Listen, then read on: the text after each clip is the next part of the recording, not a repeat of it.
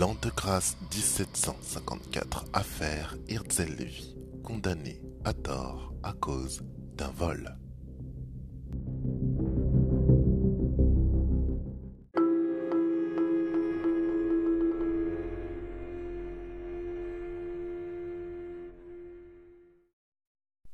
Je vous emmène à ma période favorite de l'histoire de France.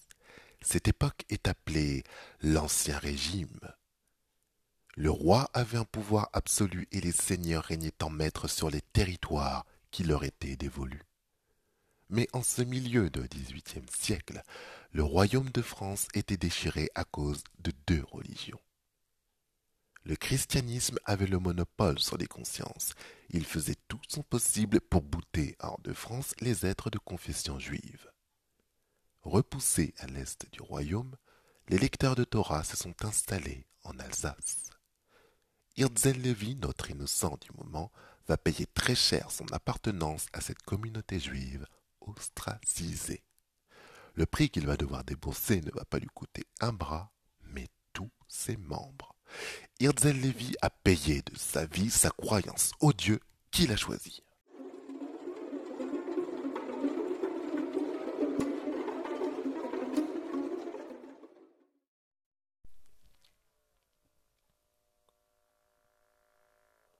Wettolsheim, 8 décembre 1754. J'espère pour Hirzel que c'était une belle journée avec un magnifique soleil au zénith, parce qu'il s'apprête à entreprendre un long voyage de 11 heures de marche.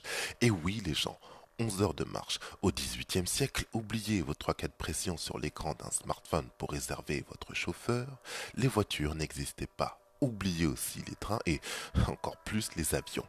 Lorsque vous n'aviez pas assez pour pouvoir vous offrir un cheval qui coûtait le prix d'une Tesla, vous n'aviez pas d'autre choix que de marcher en BM double pied. Hirzel donne un doux baiser à sa femme et appelle ses trois enfants pour pouvoir les enlacer avant d'entamer sa longue excursion. Hirzel a comme qui dirait le cœur lourd, c'est avec une profonde mélancolie qu'il se rend à Sérans en Alsace pour présenter ses condoléances à sa sœur et son beau-frère qui viennent tout juste de perdre leur fille Anna. Et oui, le hibou, la nuit tombe rapidement sur le chemin d'Irzel.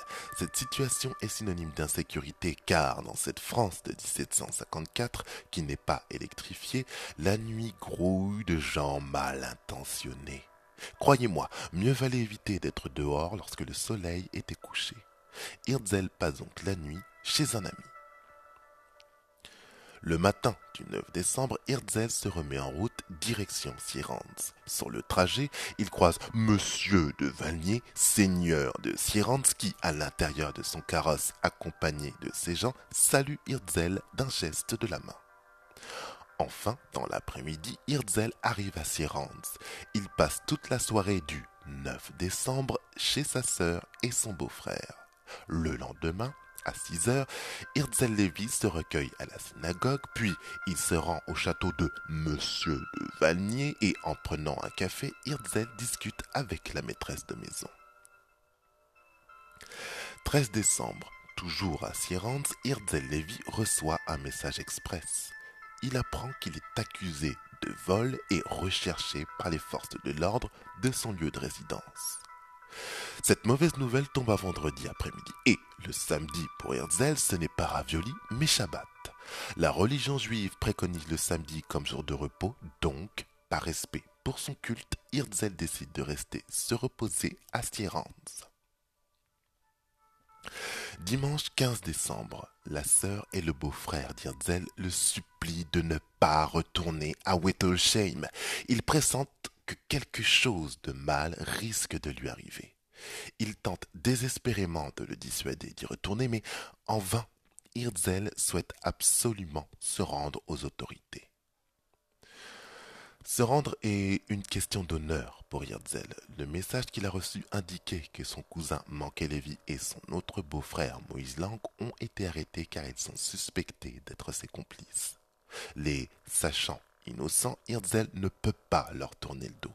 Ces deux hommes font partie de sa famille. Avant de les quitter, Hirzel rassure sa sœur et son beau-frère en leur disant que tout ira bien pour lui Il n'a rien à craindre des autorités car il est innocent. En outre, Hirzel est conscient que la communauté juive est rejetée par un grand nombre de la population chrétienne. S'il décidait de ne pas se rendre, savez-vous ce que diraient les rumeurs? Les rumeurs diront que tous les juifs sont des lâches et des voleurs. Vous comprenez? Hirzel ne peut pas laisser dire ce genre de choses. Il en est hors de question. Donc, il se remet en marche pour regagner son village qui se trouve à 52 kilomètres. Ce que ne savait pas ce malheureux Hirzel, c'est qu'il est en train de marcher tout droit vers la mort.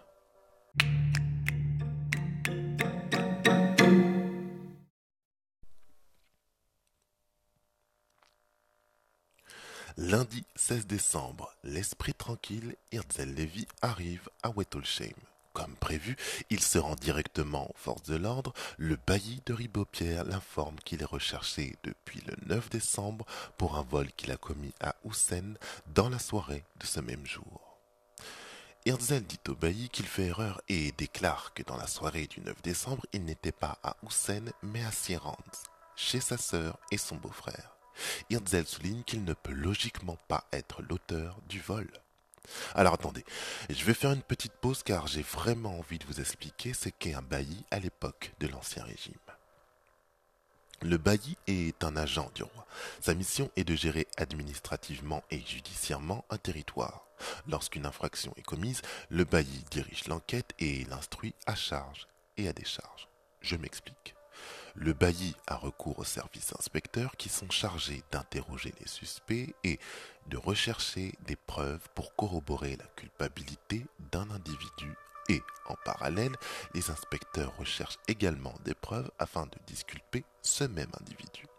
Ensuite, les inspecteurs transmettent un rapport d'enquête au bailli qui, pour finir, se charge de condamner ou d'innocenter le suspect. Ça va Vous me suivez? Ce fameux bailli de Ribaud-Pierre s'investit de façon inhabituelle dans l'affaire d'Irzel. C'est de très mauvais augure. Le bailli a décidé de procéder lui-même aux auditions des témoins et des accusés et ce n'est certainement pas pour les beaux yeux d'Irzel. Le bailli veut absolument avoir la main sur le procès verbal pour une raison simple que vous allez comprendre très vite. Avec la plus grande fermeté, le bailli ordonne à Hirzel de lui dire où se trouvent les louis d'or qu'il a volés. Hirzel répond qu'il ne comprend pas de quel argent il s'agit. Le bailli tape du poing sur la table et, après avoir traité Hirzel de menteur, il le somme d'avouer l'agression et le vol de l'argent. Hirzel refuse catégoriquement d'avouer quoi que ce soit. Il hurle qu'il ne sait pas ce qui lui est reproché et qu'il est innocent. Ce n'est pas de chance. Pour Hirzel, deux témoignages contredisent son innocence. Le premier est celui d'une dénommée Madame Kopp, qui a dit au bailli qu'Hirzel faisait partie de ceux qui l'ont agressé puis volé. Le deuxième témoignage est celui de la servante de Madame Kopp, qui confirme la présence d'Hirzel au moment des faits. Mais il y a deux divergences majeures à propos des dépositions de ces deux femmes. En plus de ces deux discordances de témoignages, il y a un élément capital qui innocente de droit Yantel Lévy et les deux autres coaccusés. Mais ça n'arrange pas du tout les affaires du bailli, alors il poursuit tranquillement sa petite procédure judiciaire. Le bailli se saisit du procès verbal de Madame Kopp et le lit à voix haute pendant qu'Irzel l'observe. Le 9 décembre, entre 11h et minuit, Madeleine Kopp dit que vous, monsieur Hirzel Lévy, vous êtes entré chez elle par effraction en compagnie de votre cousin Manqué Lévy et de votre beau-frère Moïse Lang. Vous, monsieur Hirzel Lévy, avez été l'auteur des violences que vous avez fait subir à madame qui a cédé à cause des tortures que vous lui avez infligées. Elle vous a révélé l'endroit où elle cachait ses louis d'or d'une valeur de 3000 livres, vous les avez subtilisés, puis vous avez pris la fuite avec vos acolytes après avoir attaché Madame Kopp à sa servante. Alors, 3000 livres correspondent à 55 100 euros. Une belle somme. Catastrophé en entendant l'accusation, Hirzel dit au bailli que ce témoignage est faux. Il dit que sa sœur et son beau-frère peuvent attester de sa présence à Sirens dans la soirée du 9 décembre. Hirzel affirme qu'il est allé à la synagogue le lendemain matin et que tout un tas de personnes l'ont vu sur le lieu de culte. Il dit au bailli qu'il a discuté avec la maîtresse de maison du château de Sirens et qu'il a croisé sur son chemin le 9 décembre le seigneur de Valnier lorsqu'il se rendait à Sirens. Hirzel ne l'a pas compris, alors je vais être plus clair pour qu'il n'y ait plus aucune ambiguïté. Le bailli se fout totalement de ses justifications. Ce qu'il veut entendre de la bouche de ce pauvre homme est la confirmation des allégations qu'il vient d'énoncer et rien d'autre. Hirzel refuse, le bailli le fait embastiller avec les deux autres coaccusés.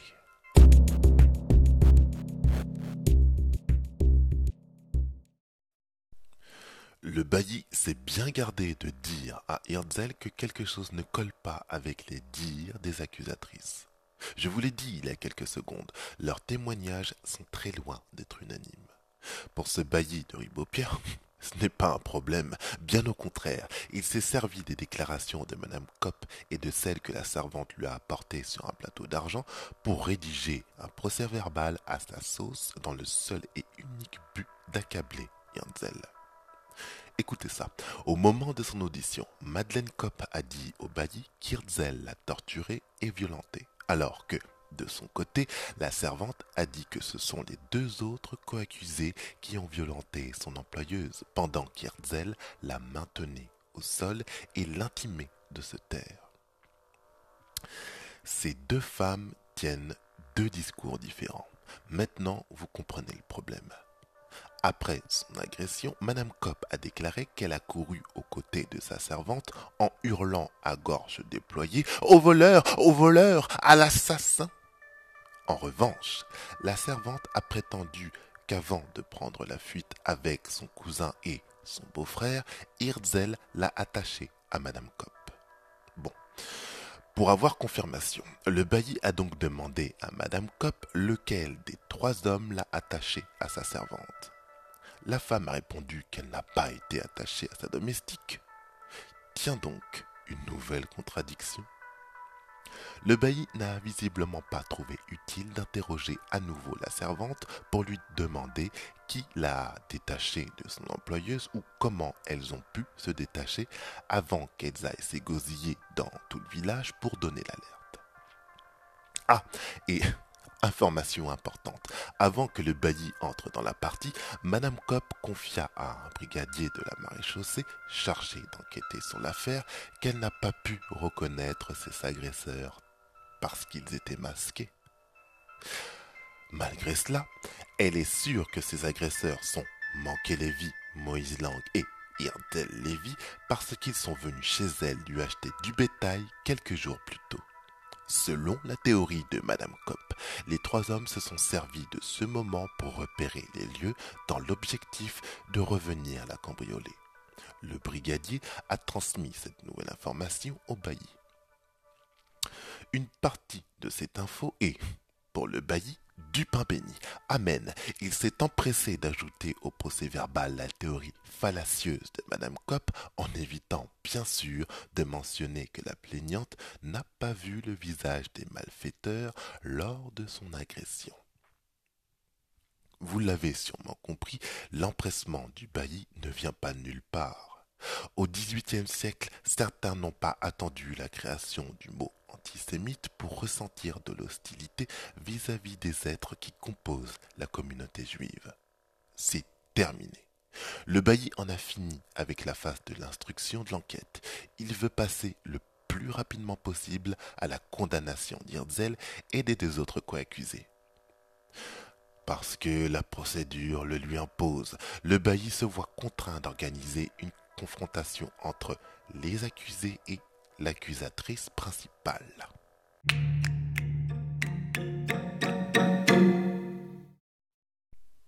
Le cousin Lévy et le beau-frère Moïse Lang disent à Madame Kopp qu'ils n'étaient pas en compagnie d'Irzel et encore moins à Hussein sur le lieu du crime dans la soirée du 9 décembre. Ils proposent au bailli et à Madame Kopp de démontrer ce qu'ils avancent grâce au témoignage d'une pléthore de témoins. Le bailli rejette leur proposition. Face à Madame Kopp, qui le fuit du regard, Hirzel dit qu'il n'était pas à Hussein, mais qu'il a quitté sa maison euh, située à Wettolsheim le 8 décembre pour se rendre à Sirans afin d'assister à une veillée funèbre car sa nièce est décédée. Il raconte à Madame Kopp une nouvelle fois son séjour à Sirans. Mazeltov. Sûrement pétrie de remords, Madame Kopp dit au bailli qu'elle souhaite revenir sur sa dénonciation. Le bailli la fusille du regard. Cet empaffé de Madame Kopp se prépare à lui arracher la condamnation des trois accusés. C'est inadmissible. Le visage déformé par la colère, le bailli va mettre un coup de pression magistral à cette pauvre femme qui souhaite se repentir. Si, madame, vous faites marche arrière à propos de l'accusation émise envers ces hommes, sachez que vous vous exposerez à des dommages et intérêts au profit des accusés. S'ensuivra alors à votre encontre, madame, des poursuites pénales. Ce qu'a dit le bailli à madame Kopp a agi comme une formule magique.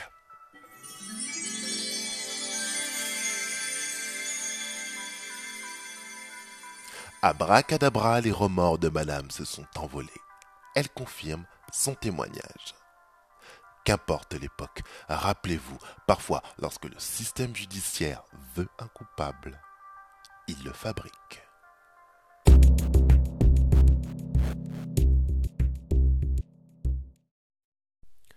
« 23 décembre. Le bailli rend sa sentence. Les accusés seront soumis à la question ordinaire et extraordinaire.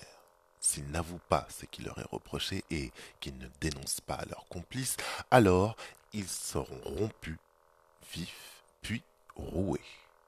Immédiatement, Hirzel, son cousin et son beau-frère font appel de la décision de justice. Oui, c'est étonnant, mais au temps de l'Ancien Régime, il était possible de contester un jugement.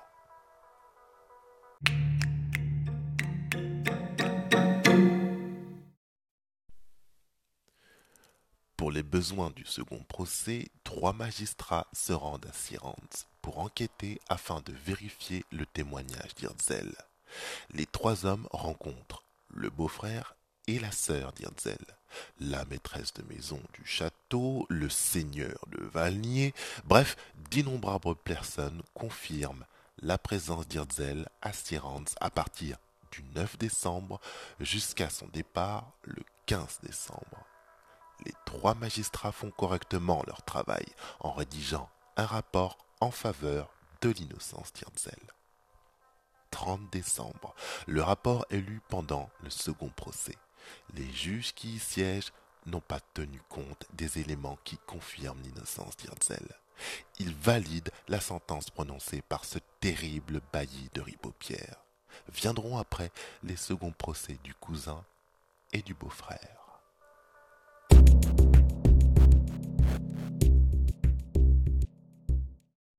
Vous le savez, personne ne viendra au secours d'Irzel. Les dés sont jetés, c'est fini pour lui. Mais je n'en ai pas encore fini avec vous. Oui, oui, vous tous qui écoutez ce podcast, ce n'est pas fini.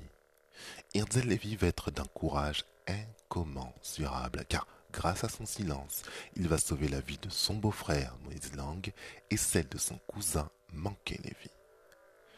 Avant de vous parler plus en détail de la persécution d'Irzel, il faut absolument que je vous explique ce que sont les questions ordinaires et extraordinaires, mais surtout ce que représente le fait d'être condamné à la roue. Lorsque vous saurez, vous comprendrez beaucoup mieux le sort que réserve cette justice d'ancien régime à ce pauvre Hirzel. Pour commencer, lorsqu'un mot fait bobo au moral, lorsqu'il n'est pas très joli à entendre, lorsqu'il est cacaboudin, quelquefois on s'arrange pour le substituer avec un autre. Exemple, en France, lorsqu'on se servait de la guillotine pour exécuter un condamné, on ne disait pas condamné à la peine de mort, mais condamné à la peine capitale. c'est exactement le même procédé pour la question. Il était plus joli de pointer du doigt un accusé et de dire qu'on le soumette à la question plutôt que de dire qu'on le soumette à la torture.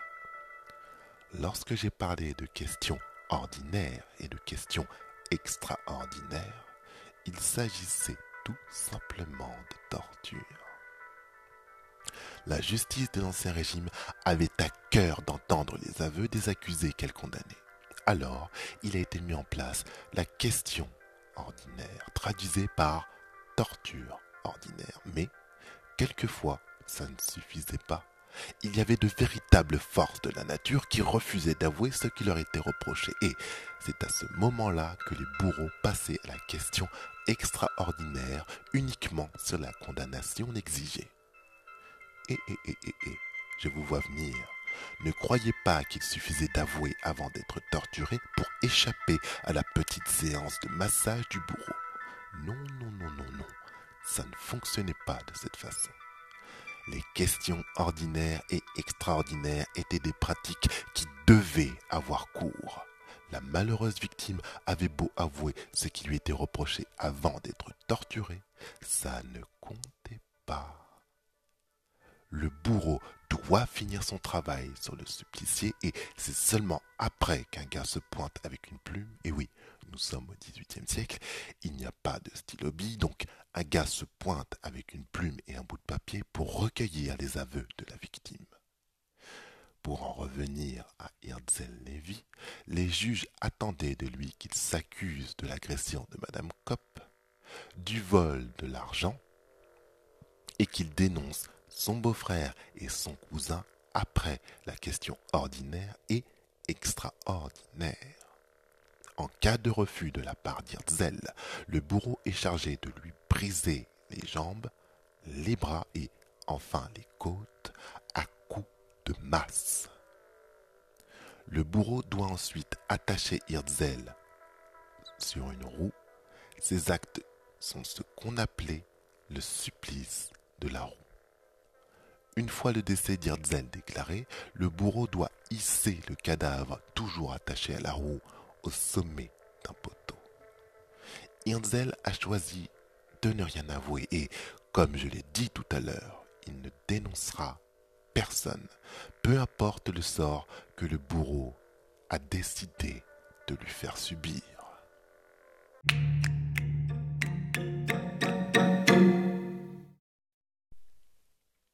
Lundi 30 décembre 1754 les questions ordinaires et extraordinaires vont être appliquées. Pour la question ordinaire, le bourreau frappe de toutes ses forces sur Hirzel en prenant grand soin de ne pas le tuer. Essoufflé, à bout de force, le bourreau appelle l'officier qui est chargé de recueillir les aveux d'Irzel concernant le vol de Madame Kopp et la dénonciation de son cousin et son beau-frère en tant que complices il n'y a pas de suspense. Hirzel n'a rien à dire. Aïe. Hirzel vient de blesser l'amour-propre de cet infâme bourreau. Et oui, la résistance d'Irzel est un affront pour son tortionnaire. Le bourreau va concevoir spécialement pour Hirzel une nouvelle machine de torture. Pour la question extraordinaire, le bourreau place un anneau de fer autour du crâne d'Irzel, puis il serre l'anneau à l'aide d'une vis. Du sang sort des oreilles et des yeux pratiquement exorbités d'Irzel. Le bourreau appelle l'officier pour tenter à nouveau de recueillir des aveux. Mal en point, Hirzel ne laisse uniquement échapper de sa bouche des sanglots de douleur pour le bourreau C'en est trop. Hirzel résiste encore? Très bien. Hirzel ne mérite aucune compassion lors de sa mise à mort. Le bourreau se saisit violemment d'Hirzel et le jette dans une cellule.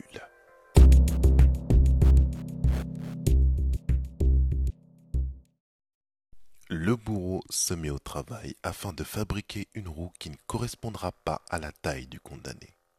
Lorsque le corps d'Irzel sera attaché à la roue, sa tête restera dans le vide. Ceci afin de rendre son supplice encore plus pénible. Mardi 31 décembre 1754, Hirzel ne fêtera pas 1755 en famille parce que le bourreau compte bien lui faire sa fête. L'heure de la mort a sonné, cher poditeur, et comme bien des mises à mort exécutées pendant l'Ancien Régime, celle d'Irzel sera cruelle. Âme sensible, s'abstenir.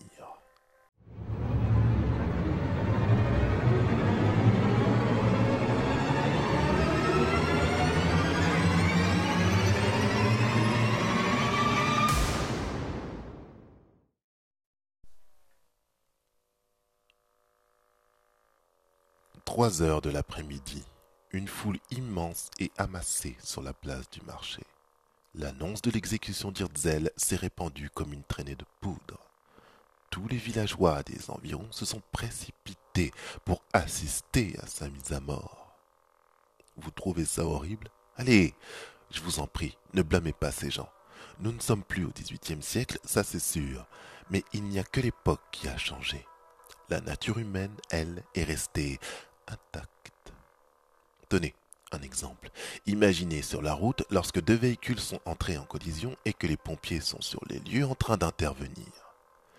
Beaucoup de monde de notre époque ralentissent en espérant apercevoir un peu de sang ou peut-être un ou deux cadavres. La curiosité morbide traverse les siècles. Elle a encore de beaux jours devant elle. Hirzel sait pertinemment que tous ces gens sont venus assister au spectacle de sa mort. Il n'a pas l'intention de faire le show. Non, il n'a pas l'intention de se débattre en hurlant qu'il est innocent. Hirzel met un point d'honneur à vouloir rester digne devant tout ce parterre de monde qu'il observe en chuchotant sur son passage, Hirzel se laisse emmener par le bourreau en direction de l'estrade qui est appelée échafaud. Hirzel monte les marches de l'échafaud, le bourreau lui ordonne de s'allonger en étoile. Hirzel s'exécute. Le bourreau lie les poignets et les chevilles d'Hirzel au sol de l'échafaud il se saisit d'une énorme masse qu'il lève en l'air, puis il rabat violemment son outil de travail sur la jonction du bras droit d'Irzel.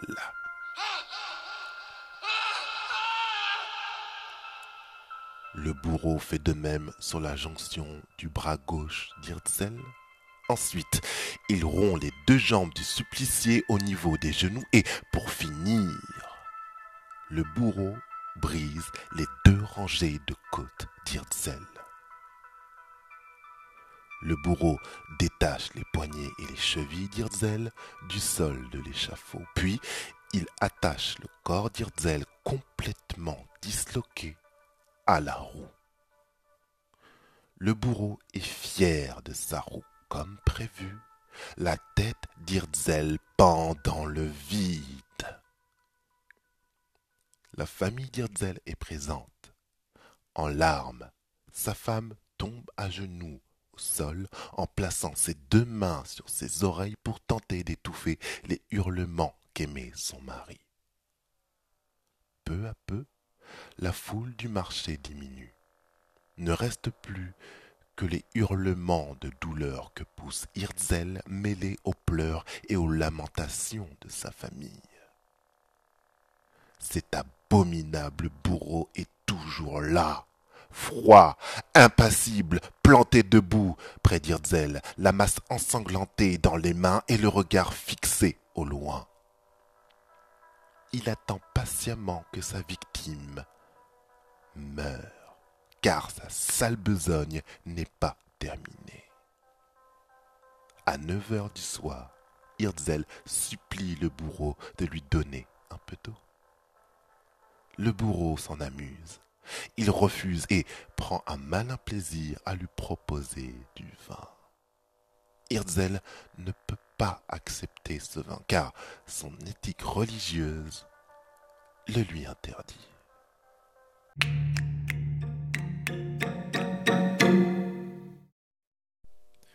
Un groupe d'habitants n'en peut plus. Les cris d'Irzel retentissent au loin dans les environs. L'escouade demande au bailli de faire cesser l'agonie d'Irzel. L'histoire ne nous dira pas si ces gens ont fait cette demande par pitié pour Irzel ou simplement parce que les hurlements dérangeaient leur souper. Quoi qu'il en soit, le bailli donne son feu vert.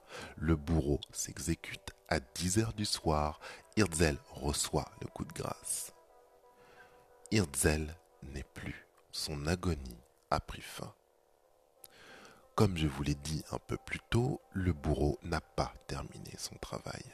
La justice de l'Ancien Régime tenait par-dessus tout à effrayer les justiciables pour réprimer ceux qui seraient tentés d'enfreindre les lois. C'est au tour de la dépouille d'Irzel de servir d'exemple. Le bourreau s'empare de la roue sur laquelle est toujours attaché le corps d'Irzel, puis il la hisse en haut d'un poteau qui est lui planté le long d'une des routes principales d'Oussen, lieu où Madame Kopp a dit avoir été agressée par feu Hirzel.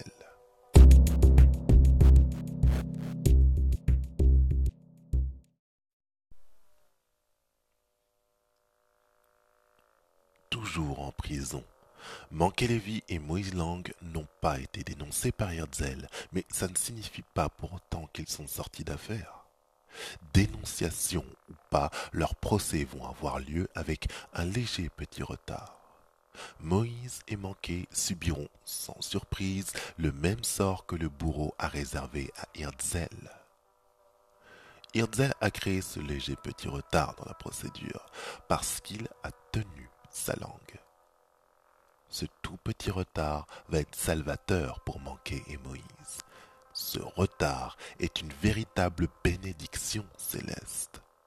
Pendant l'application de la question extraordinaire d'Irzel, le juge en charge de la condamnation de Moïse et de Manqué attendait les aveux d'Irzel pour débuter les seconds procès des deux prochaines victimes.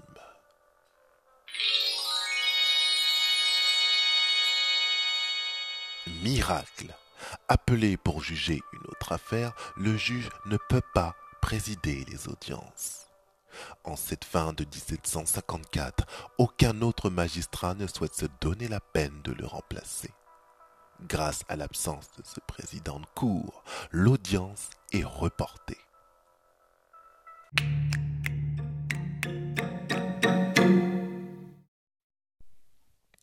La communauté juive n'a pas l'intention de laisser une nouvelle fois Moïse et Manqué entre les mains de cet abject bourreau.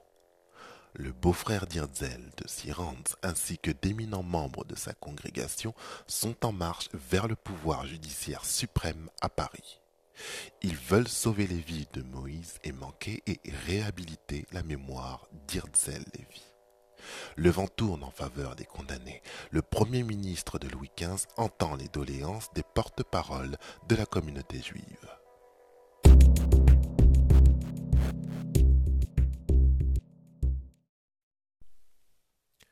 4 janvier 1755, le Conseil royal ordonne à la cour de Colmar de lui faire parvenir les pièces des dossiers d'accusation.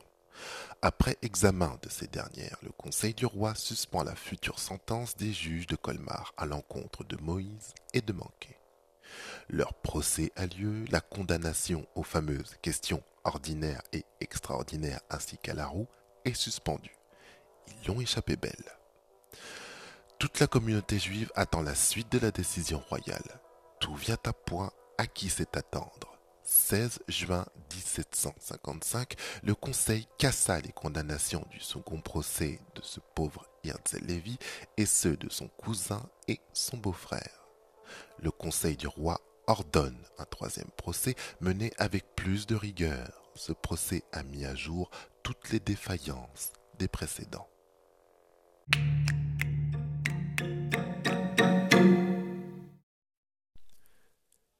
24 septembre 1755, Manquet et Moïse sont déclarés libres et innocents.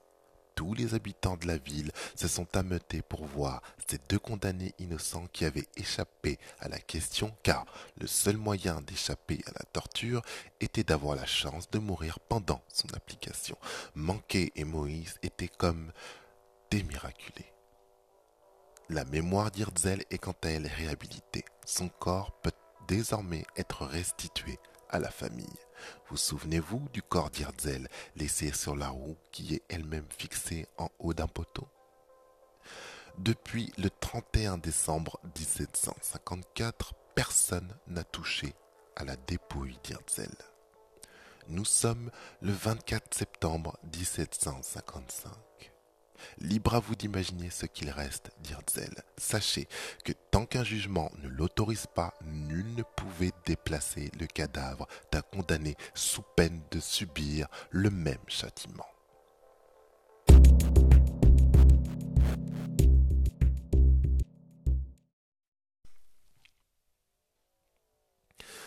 « 25 septembre 1755. La bonne nouvelle arrive aux oreilles de la famille d'Irzel. Dès le lendemain, tous les membres de la communauté juive ont répondu présents pour assister aux obsèques du défunt. Rassemblés autour de cette horrible roue du malheur, personne ne bouge. Personne n'ose observer la dépouille d'Irzel. Pour pouvoir déplacer le corps afin de lui offrir une sépulture décente, un huissier qui n'est pas encore arrivé doit lire le verdict du jugement à voix haute près du cadavre. Attendu comme le Messie, l'huissier arrive enfin et, à peine a-t-il fini sa lecture que des membres de la famille d'Irzel commencent à détacher la roue du poteau. Irzel est inhumé à Sulz, près de Colmar. Qu'il repose en paix.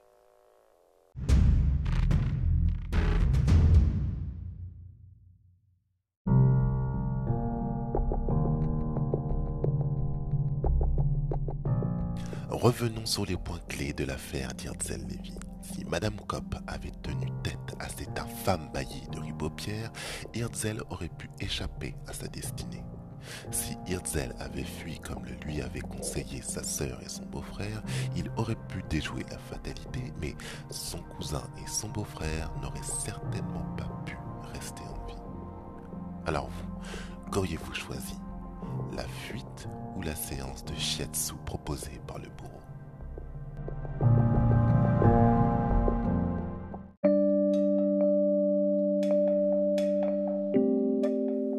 Voilà, vous savez tout de l'histoire d'Irzel. Avant de vous laisser reprendre le cours de vos vies, qui sont précieuses, si Herzl pouvait m'entendre, je ne pense pas qu'il me contredirait, j'ai envie de vous casser un peu les pieds, enfin, légèrement, hein, en incluant dans chaque épisode de ce podcast une morale. En fait, lorsque j'étais gamin, souvent euh, dans les livres qu'on me proposait, euh, il y avait à la fin de chacune de ces histoires une saleté de phrases moralisatrices qui étaient censées guider le comportement de l'enfant qui la lisait. Ça me cassait les pieds, royalement. Aussi loin que je me souvienne, j'ai toujours détesté ces phrases. Je me disais à voix haute à chaque fois que je les lisais, je fais ce que je veux.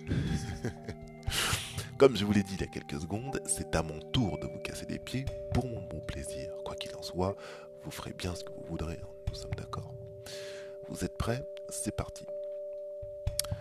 Alors, ma morale pour cette histoire. Bon, sacrifier sa vie pour en sauver deux autres est digne d'un héros, c'est incontestable. Si vous voulez accomplir un jour un acte héroïque, veillez, dans la mesure du possible, à ne pas engager votre pronostic vital. Voilà tous l'oreille, je vais partager ma morale. Le secret pour rester en